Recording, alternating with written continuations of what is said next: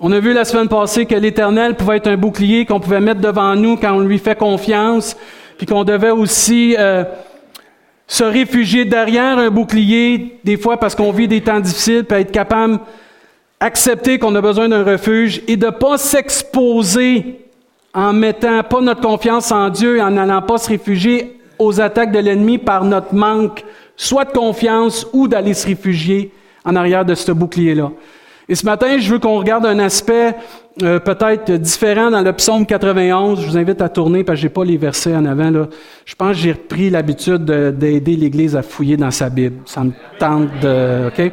Ça veut dire que dorénavant, je vais en avoir des versets, mais ça me tente qu'on sorte notre téléphone, notre tablette, notre bonne vieille Bible, puis qu'on fouille dedans. Amen. Et dans le psaume 91, moi, la version que j'ai ici, ça dit, puisqu'il m'aime, verset 14, excusez, psaume 91, verset 14, Puisqu'il m'aime, je le délivrerai. Ça, c'est une partie importante. Je le protégerai puisqu'il connaît mon nom. Il m'invoquera et je lui répondrai. Je serai avec lui dans la détresse. Je le délivrerai et je le glorifierai. Je le rassasirai de longs jours et je lui ferai voir mon salut. Amen. Et on a vu la semaine passée, entre autres, que la Bible nous enseigne que le bouclier symbolise la protection divine. La protection divine de Dieu. Et on voit dans ces versets qui dit, puisqu'il m'aime, je le délivrerai, je le protégerai puisqu'il connaît mon nom. Une autre version disait, il est attaché à moi, dit le Seigneur, je le mettrai donc à l'abri, je le protégerai parce qu'il sait qui je suis. Et ce matin, c'est de réaliser que mon amour pour Dieu m'emmène une délivrance et une protection. Et la connaissance de Dieu m'emmène à une protection aussi. Et ce matin, c'est de réaliser que c'est pas juste dire j'aime Dieu, mais c'est quoi aimer Dieu vraiment? Et ce que j'aime dans le psaume 91, c'est que la première partie, du verset 1 à 13, c'est, c'est le psalmiste qui parle de qu'est-ce que Dieu fait pour lui. Mais au verset 14, c'est Dieu qui prend la parole puis dit, voici ce que je veux faire à celui qui m'aime, celui qui me connaît, celui qui m'invoque. C'est des promesses, ça. Et mon amour pour Dieu, et c'est ça qu'on va voir ce matin, comment mon amour réel pour Dieu m'emmène une délivrance. Une délivrance de quoi? Et ma connaissance de Dieu m'emmène une protection. Protection de quoi? on va le voir. C'est primordial de s'attacher à Dieu. On dit ça souvent dans les mariages, la corde à trois brins est difficile à rompre.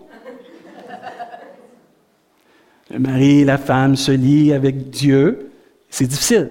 Il y a un attachement. Et d'aimer Dieu, c'est s'attacher à lui. Et un commentaire dit, puisqu'il m'aime dans cette partie, c'est Dieu lui-même qui prend la parole et il évoque les bénédictions qu'il offre à ceux qui le connaissent et qui l'aiment. Le verbe aimer signifie désirer profondément ou s'attacher à lui. Est-ce que j'ai un désir profond de Dieu dans ma vie? Est-ce que j'ai une réelle, euh, un réel amour pour Dieu ou un, réel désir de connaître Dieu ce matin?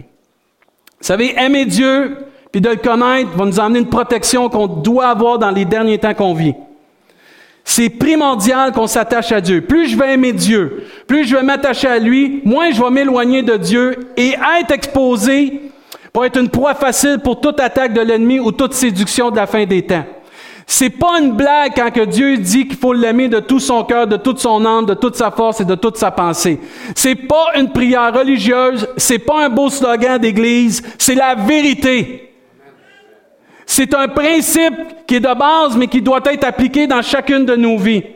Si on est partagé dans notre cœur, on s'expose à toutes sortes de séductions. On s'expose nous-mêmes, pas Dieu, là. On s'expose nous-mêmes à un manque de protection. Et mon amour, votre amour, mon attachement, votre attachement à Dieu est primordial, primordial pour être protégé ce matin. Protégé contre les fausses doctrines. Protégé contre les séductions de la fin des temps. Protégé contre les désirs contraires qu'on a dans notre chair. Protégé contre tout esprit qui pourrait venir nous éloigner de Dieu. M'attacher peut-être à des choses plus que Dieu. Quand je m'attache à Dieu de tout mon cœur puis que je l'aime, je me protège de m'attacher à d'autres choses que Dieu. Parce qu'il n'y a pas de place dans mon cœur pour autre chose. Je fais pas de place pour d'autres choses dans ma vie. Et c'est pour ça que c'est important d'aimer Dieu. Et toute chose qui est plus importante dans ma vie que Dieu, toute chose qui devient une idole, tu vas pas dire le mot idole en 2019. Ben oui, ça existe les idoles encore. Ils n'ont pas la même forme que dans la parole de Dieu, mais ça existe les idoles. Et toute idole ou toute passion qui met Dieu 2, 3, 4, 5, 6, 7e sur ma liste de priorités, c'est une idole. On ne se le cachera pas, là. On peut-tu dire les vraies affaires ce matin? C'est une idole. Je l'adore plus que Dieu, je la mets plus en priorité que Dieu. C'est une idole.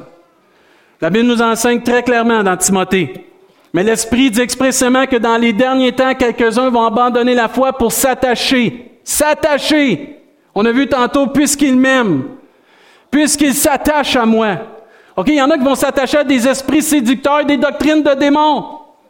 Oh, ça peut pas m'arriver, ça. Oui, ça peut t'arriver. Ça peut m'arriver, ça. Pourquoi? Si j'aime pas Dieu de tout mon cœur, si je me mets pas en arrière du bouclier sous la protection de Dieu, oui, ça peut m'arriver. On n'est pas plus fort que l'ennemi. C'est Dieu qui est tout puissant. Et c'est pour ça qu'il dit dans les derniers temps. Je ne sais pas si vous le savez, mais je pense qu'on est dans les derniers temps. Mike, le Seigneur vient nous chercher. L'Esprit et l'Église disent, viens, viens, viens, viens, viens, viens. Hey, Mike, on devrait prêcher ça plus souvent, de pépé pour aller au ciel. Deuxième Timothée, chapitre 4, nous dit, car Démas m'a abandonné. C'est un frère, ça, dans le Seigneur. M'a abandonné par amour pour le monde présent. C'est possible! C'est possible! Oh non, ça m'arrivera pas. Moi, ça fait tellement d'années que je suis dans l'Église, mon nom est sur une chaise. Ton nom serait sur l'Église, ça ne change rien. Ça ne change rien. C'est possible si mon cœur est partagé. Et c'est pour ça que Dieu, j'aime la promesse qu'il donne. Puisqu'il m'aime, je vais le délivrer. C'est pour ça que notre amour doit être profond. Un amour sincère et vrai. Dieu a été très clair. C'est pas à moitié qu'on on doit l'aimer. De tout mon cœur, de toute ma force, de toute mon âme et de toute ma pensée. Oui, c'est le premier commandement. Mais je vais être honnête ce matin. Ça me prend-tu vraiment un commandement pour aimer Dieu? Sincèrement, là, ça vous prend-tu un commandement pour aimer votre femme? Pascal? Non, mais tu médites à ça, là. Dieu a donné ce commandement-là, puis c'est bon, puis c'est bien, puis c'est vrai, mais si pour aimer Dieu, ça me prend toujours un commandement, mais je me demande si ma relation est authentique et vraie avec Dieu. Parce que sincèrement, s'il faut que je me fasse dire, David, faut que tu aimes ta femme. Ça devrait être naturel si je l'aime, ma femme. Parce que je suis en amour avec elle. C'est vrai des fois qu'on oublie, puis il y a des choses qu'il faut se faire mettre parce qu'on est des auditeurs oublieux, puis des fois ça arrive que Dieu doit nous remettre ces choses-là. Mais si à toutes les fois qu'il faut que je parle d'aimer Dieu ou que dans ma relation avec Dieu, on doit me rappeler ce commandement-là, tu dois aimer Dieu, tu dois aimer Dieu, tu dois aimer Dieu. Puis là, moi, je m'en vais là, je dois aimer Dieu. Je, pas je dois aimer Dieu, j'aime aimer Dieu. C'est pas un supplice aimer Dieu. J'ai un problème dans ma, relation. Quand tu réalises ton état avant de connaître Dieu et que tu réalises maintenant qui tu es en Dieu, puis tout ce qui est arrivé avec Dieu depuis qu'il est dans ta vie, que tu réalises le cheminement que tu as fait avec lui et que tu fais encore, comment il t'a aimé le premier, qui est mort sur la croix, qui a pris euh, ta place sur la croix, tu viens qu'à dire m'attacher à Dieu, c'est naturel, c'est mon amour, c'est qu'est-ce que je veux de plus? Et l'Église, des fois, perd cette passion-là. Même une Église, Dieu il a dit, reviens à ton premier amour. Parce que c'est possible que ça va nous arriver. Mais frères et sœurs, si ça te prend, si ça me prend, ou si l'Église, ça y prend un commandement pour aimer son Dieu, il y a un sérieux problème dans notre relation. Parce que moi, quand j'ai dit oui à ma femme, J'ai pas dit, ben, parce que c'est écrit puis j'ai signé le contrat. J'ai dit oui parce que c'est celle que Dieu m'a donnée. C'est celle qui va m'emmener plus loin. C'est celle qui va me changer puis va me façonner puis qui va aider dans mon épanouissement. C'est pas dur de dire oui dans ce temps-là. C'est quand tu vis avec. Non, c'est pas vrai.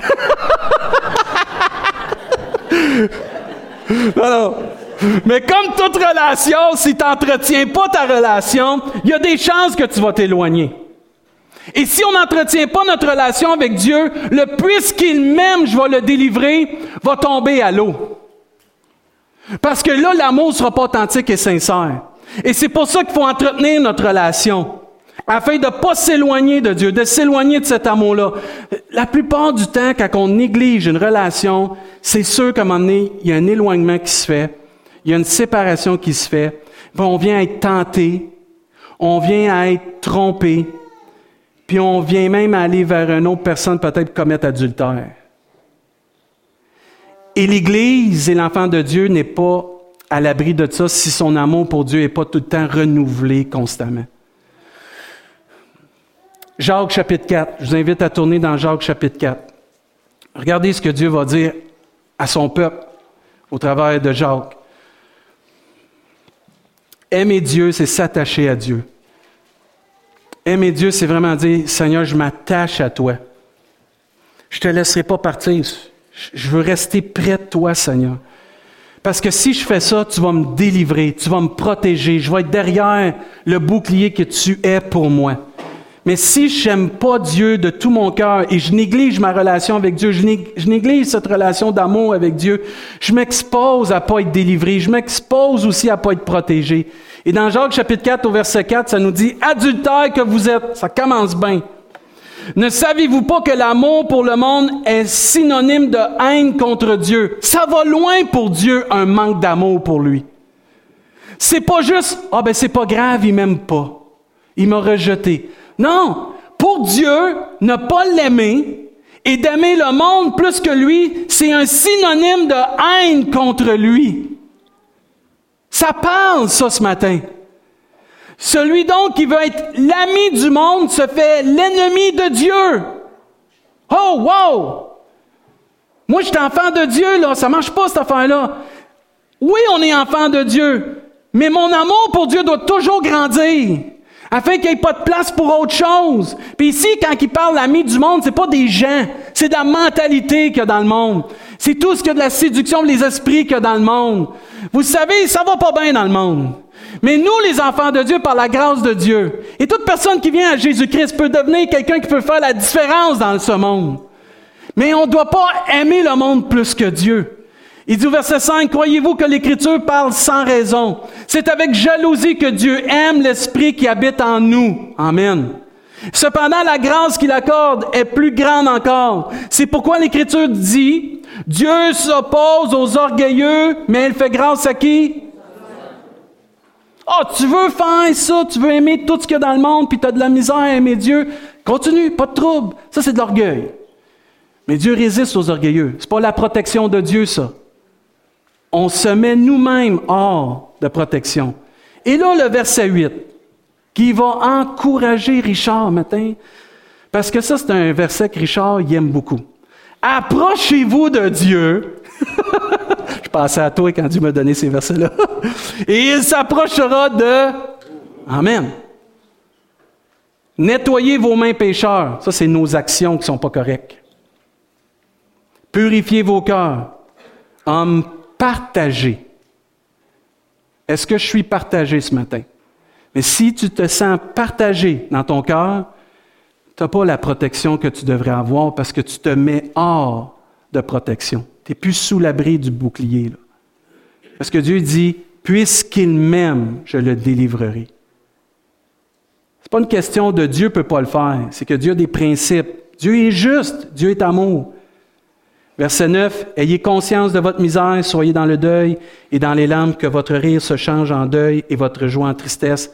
Des fois, il faut réaliser qu'on n'est pas à bonne place dans, notre vie, qu'on a besoin de se mettre sur nos genoux et demander pardon. C'est important, ça. D'autres, ce qu'ils vont faire, c'est qu'ils vont négliger leur relation. T'entretiens pas ta relation ou tu négliges ta relation, puis j'ai, j'ai, je suis allé voir le mot négliger, ce que ça veut dire. Laisser, manquer de soins, manquer de l'attention qu'on devrait avoir pour l'autre, ne pas accorder l'importance, porter moins d'attention ou d'affection qu'on le devrait. Et ça se peut que dans ma relation avec Dieu, je néglige cette relation et souvent, certains dans les couples, tu vois ça, quand un commence à négliger l'autre dans son amour, dans son attention, dans ce qui devrait être pour lui ou pour elle, ça pousse l'autre à, regarder ailleurs. Parce que la négligence dans une relation est aussi coupable et néfaste que de ne pas d'entretenir puis d'être proche. Et souvent, des gens vont dire, ben l'autre personne, il est parti puis il a commis l'adultère. Ouais, mais tu l'as peut-être poussé parce que tu l'as négligé. Oh, ça, on ne veut pas l'entendre. Puis dans notre relation avec Dieu, il y a des fois, ça se peut, puis même l'Église peut être coupable de ça, parce qu'on néglige des gens. C'est pas qu'ils peuvent remettre la faute sur l'Église, mais on a une responsabilité quand même, comme frères et sœurs, de s'encourager, s'exhorter à rester proche de Dieu. Mais si on ne le fait pas entre nous, on pourrait être redevable que des gens se poussent pour aller voir d'autres choses ailleurs et commettre adultère spirituel. On a une responsabilité comme frères et sœurs de s'encourager. Parce qu'une négligence démontre qu'on prend pour acquis les autres. Prends un exemple, Pascal.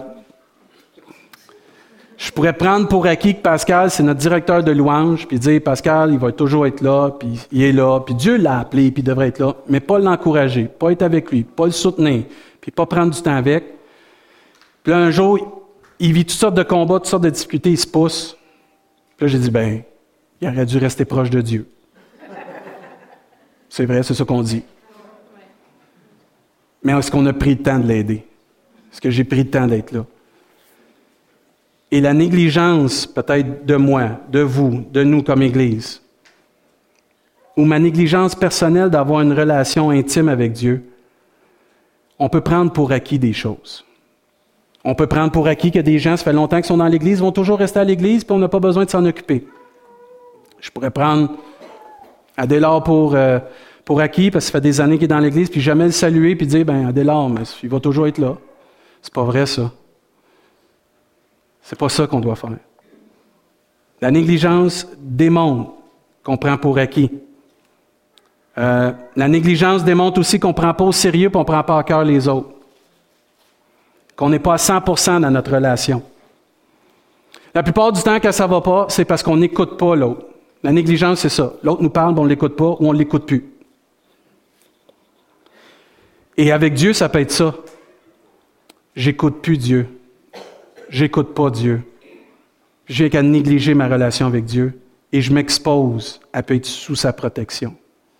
La négligence dans une relation aussi, c'est de ne pas prendre soin de l'autre, même peut-être jusqu'à de l'ignorer.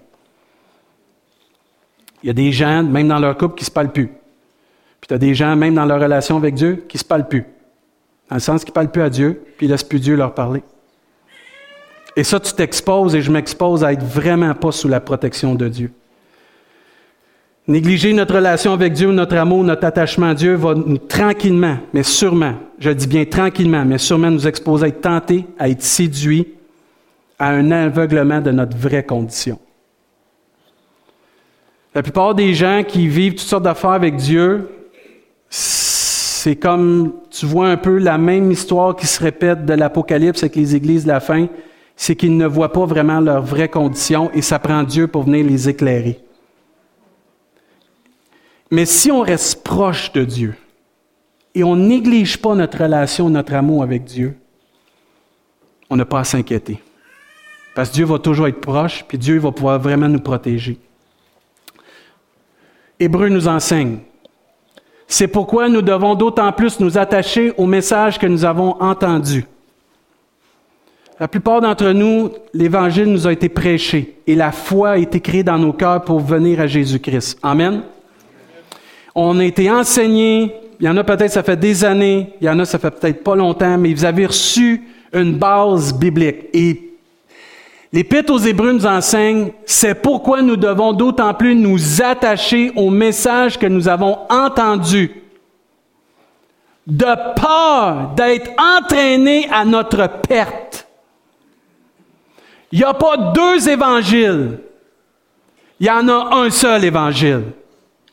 Manque un amen, là. C'est celle de Jésus-Christ. Et il faut rester attaché à Jésus-Christ. Il faut rester attaché à ce que Jésus nous a enseigné. Il faut rester attaché à ce qu'on a besoin de la parole de Dieu. L'autre fois, je parlais avec euh, Israël, puis on parlait de toutes sortes de choses, puis à un moment donné, il dit, tu sais, David, ça revient toujours à la même chose. La parole de Dieu va toujours être notre boussole. Quand il a dit ça, j'ai trouvé ça tellement bon. C'est notre référence. C'est là qu'on va puiser. C'est-tu de Dieu, c'est pas de Dieu? C'est-tu bon pour moi ou c'est pas bon pour moi? Je dois-tu attendre ou je dois y aller? C'est-tu quelque chose que je dois enlever dans ma vie ou garder dans ma vie? Pas la vie des autres, ma vie à moi, premièrement. Parce qu'il n'a pas d'être entraîné à notre perte. Frères et sœurs, c'est pas parce que ça fait longtemps qu'on vient à l'église. Même les pasteurs, les mieux réputés dans ce monde, ont tous le même danger s'ils s'attachent pas à la doctrine de Jésus-Christ. Et même, j'étais en train de lire un livre sur euh, le pastorat, c'est excellent. Comment plusieurs peuvent s'éloigner juste pour trouver la nouvelle vague, la nouvelle chose, la nouvelle tendance.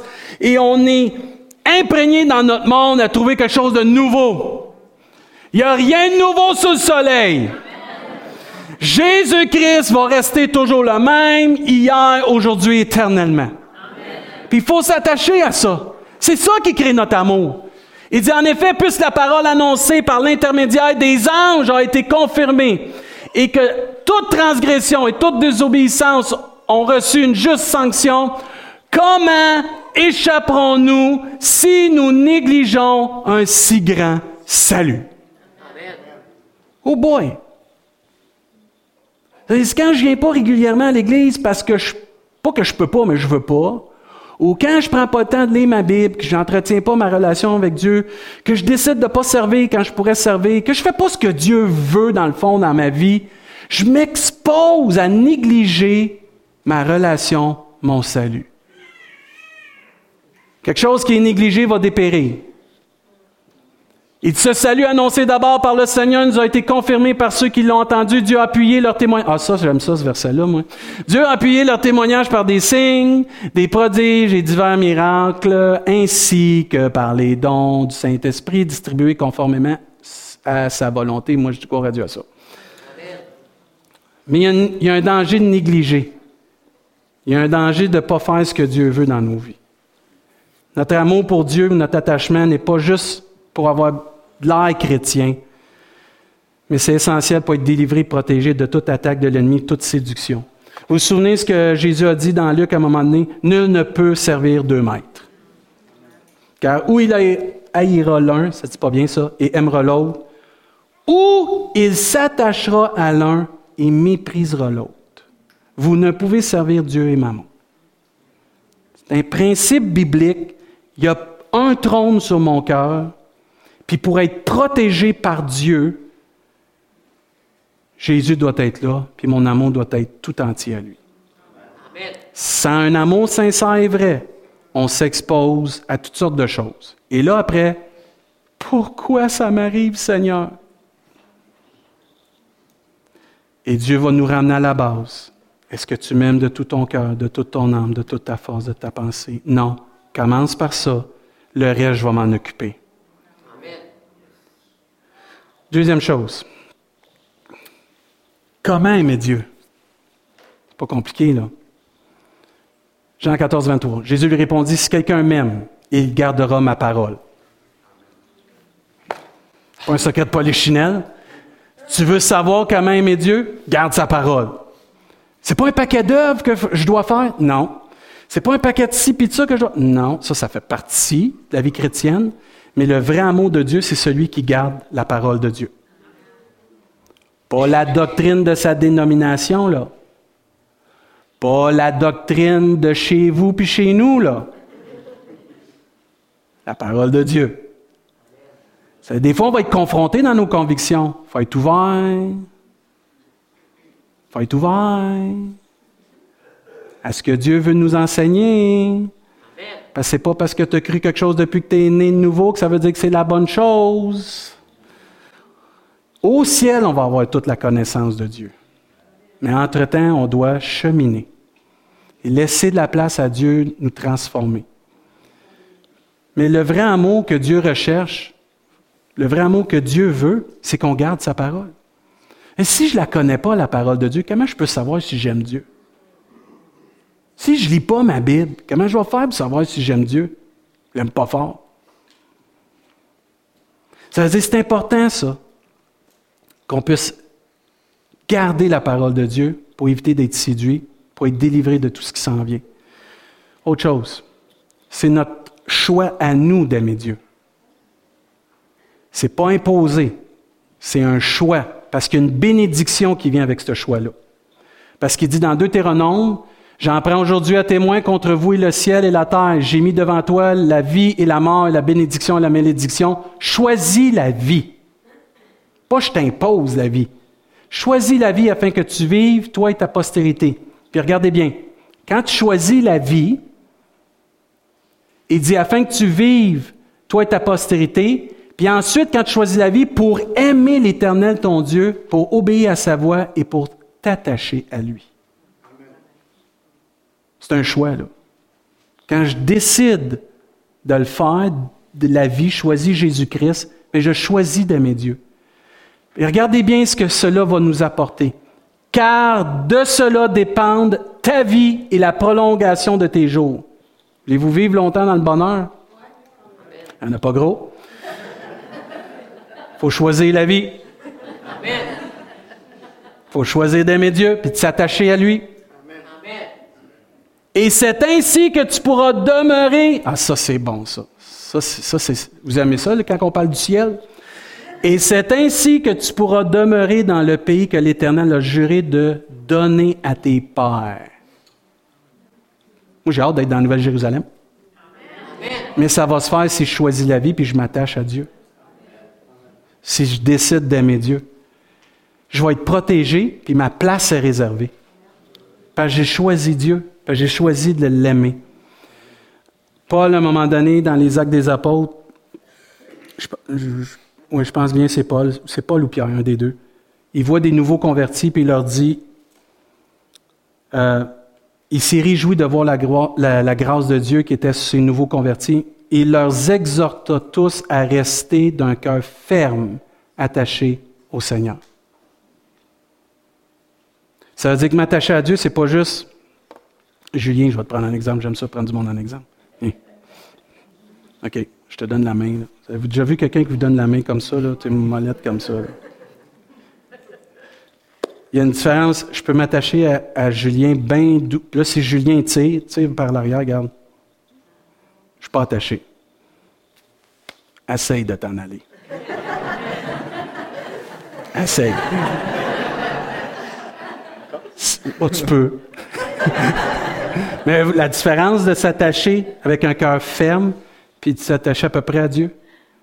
Puis souvent, les chrétiens ne s'attachent pas à Dieu fermement.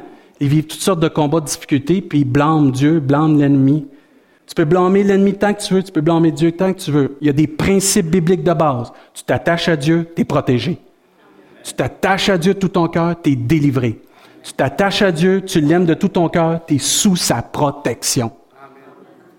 Et c'est ça qui est merveilleux. N'est-ce pas Dieu qui dit aussi, toute chose court au bien de ceux qui... Oh! Toute une bénédiction, ça. Le M, il n'est pas à la légère. C'est ceux qui s'attachent à Dieu. Amen? OK, on termine avec ça. Connaître Dieu. C'est tellement important pour avoir la protection de Dieu. Plus on connaît Dieu, plus on est protégé du jugement dernier. La Bible nous enseigne, Or, la vie éternelle, c'est qu'ils te connaissent, toi, le seul vrai Dieu, celui qui t'a envoyé Jésus-Christ. C'est grand, ça, là. Ma connaissance de Dieu fait que ça va me priver, ah, ça, j'aime ça le dire comme ça, me priver de la colère qui s'en vient. Parce que si tu veux vivre la colère, vas-y, mon chum. Mais moi, je veux pas vivre ça. Autant Dieu est bon, autant Dieu a une colère. Mais Dieu dit que la vie éternelle, c'est pour ceux qui le connaissent. C'est pas pour ceux juste qui fréquentent de temps en temps, qui se tiennent de temps en temps avec Dieu, qui prennent une affaire au café chrétien ou peu importe. C'est pas ça, ceux qui connaissent Dieu. Ceux qui connaissent le Seigneur, puis même Osée il dit, connaissons, cherchons à connaître l'Éternel, sa venue est aussi certaine que l'aurore. Wow, ça c'est bon. Vous savez que demain le soleil va se lever à Rimouski, c'est beau à Rimouski quand il se lève le soleil, hein? Mais Dieu dit, aussi certain que le soleil se lève demain, je vais venir chercher mon Église mais il dit, connaissons, cherchons à connaître l'Éternel. Il viendra pour nous comme la pluie, comme la dernière pluie qui arrose la terre. Ta connaissance et ma connaissance de Dieu, c'est pas ici de la tête que je parle. C'est une connaissance intime ici que Dieu vit dans ton cœur, puis tu le connais personnellement comme ton sauveur. Et ta connaissance et ma connaissance augmente. Et quand elle augmente, plus je connais Dieu. Là, je fais juste peut-être une soirée que je connais Julien, puis je commence à l'aimer, puis c'est super, puis il est super bon, puis je suis content. Puis, mais plus on passerait du temps ensemble, plus on viendrait à se connaître, plus on, on développerait des affinités. Même chose avec Dieu. Mais la connaissance de Dieu, c'est la clé pour être protégé du jugement dernier. Thessaloniciens nous enseigne et de vous donner à vous qui souffrez du repos euh, du repos avec nous lorsque le Seigneur Jésus apparaîtra du ciel avec les anges de sa puissance. Dieu va venir au milieu d'une flamme de feu pour punir ceux qui ne connaissent pas Dieu et ceux qui n'obéissent pas à l'évangile de notre Seigneur Jésus-Christ. On va être surpris de ceux qui vont être au ciel et on va être surpris aussi de ceux qui ne seront pas au ciel. C'est grand ça.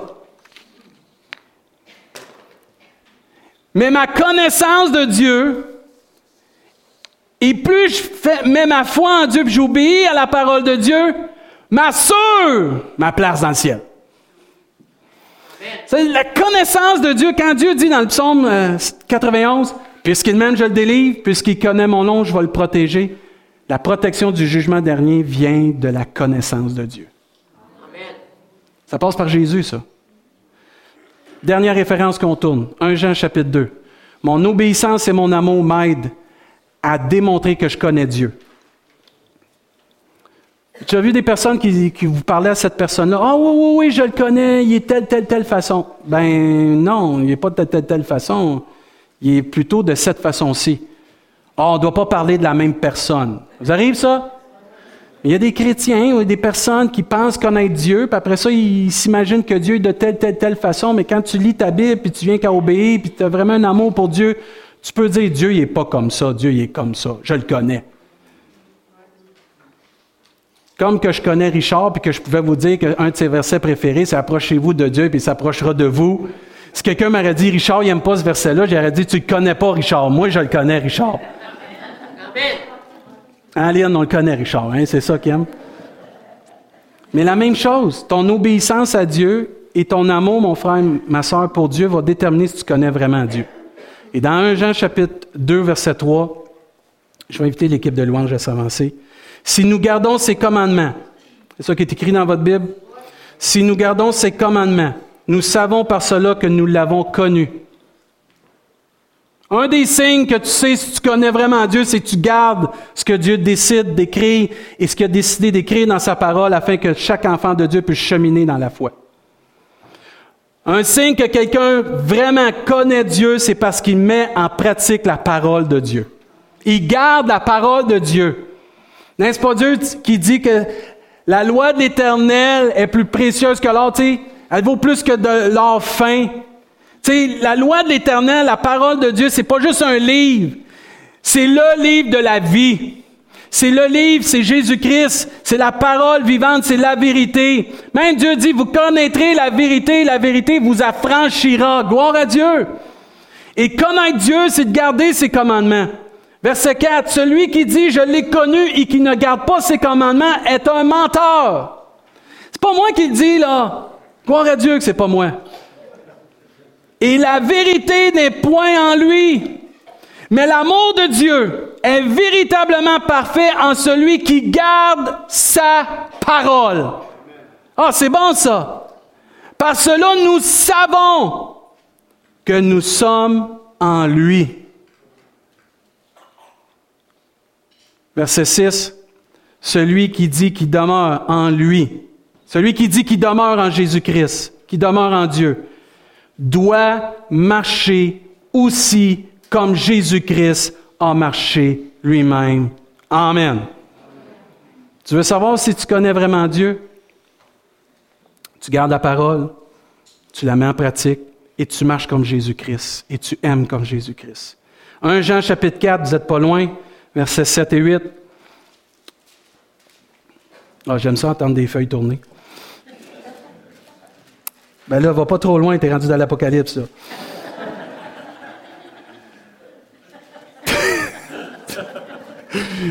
1 Jean chapitre 4, verset 7. Bien-aimés, aimons-nous les uns les autres. Ah, il y en a un qui aime ça. Je recommence. Bien-aimés, aimons-nous les uns les autres. Car l'amour est de Dieu et quiconque aime est né de Dieu et connaît Dieu. Oh, oh, oh, oh, c'est puissant ça là. Verset 8, celui qui n'aime pas n'a pas connu Dieu, car Dieu est amour. Ton obéissance, mon obéissance, ton amour, mon amour détermine si tu connais vraiment Dieu. C'est clair, c'est simple, c'est précis. Souvenez, à un moment donné, euh, David, il ne peut pas construire le temple. Dieu, ah, ça doit avoir été difficile pour David, ça. Tu ne peux pas construire le temple. Il a tout préparé. Tu ne peux pas construire le temple. C'est ton gars qui va le faire. Puis lui, il connaît son gars, là. La plupart des papas connaissent leur gars, tu ne vas pas confier ça à lui. T'es sûr? Peu importe.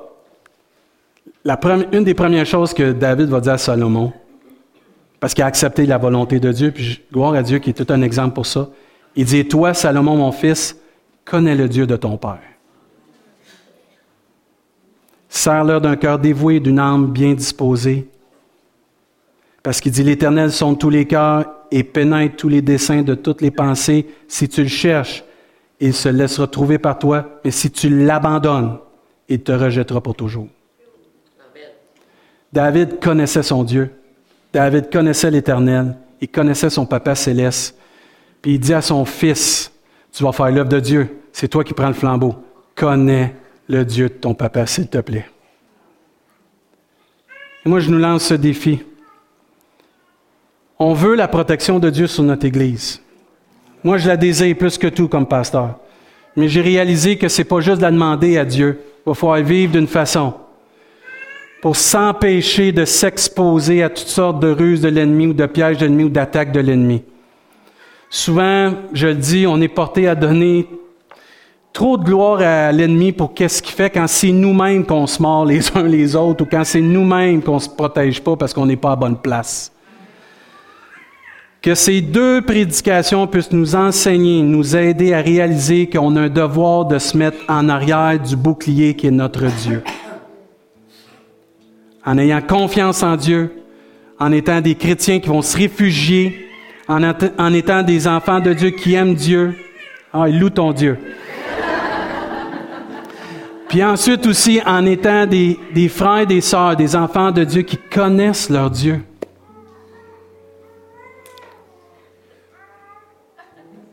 On va se lever à notre place. J'ai un dernier verset. Richard, tu étais dans mes pensées cette semaine, ça n'a pas de bon sens. Ce matin, c'est ça que j'aimerais qu'on fasse comme Église, qu'on s'approche de Dieu. Le psaume 73, c'est un des psaumes préférés que j'ai, mais je ne le prêche pas parce que c'est un de mes préférés, mais c'est parce que vraiment je trouvais qu'il allait bien avec ce que le Seigneur nous montrait. Oui, ceux qui s'éloignent de toi vont à leur perte. Tu réduis au silence tous ceux qui te sont infidèles. C'est pas, pas à prendre à la légère, ça. Dites-moi pas que c'est dans l'Ancien Testament et ça fonctionne pas. Non, non. On peut pas prendre les psaumes quand ça nous tente puis quand ça nous tente pas. Il dit, pour moi, ça c'est une décision personnelle. Tu sais, tantôt on disait c'est un choix de connaître Dieu, c'est un choix d'aimer Dieu. Le psalmiste, il dit là, pour moi. J'aimerais ça que notre Église, on dise ça. Tantôt, dans qu'est-ce qu'on va faire? Qu'on décide individuellement, mais collectivement. Pour moi, pour nous. Notre bonheur, c'est de nous approcher de Dieu. Il n'y a pas de plus grand bonheur pour notre Église que d'être proche de Dieu.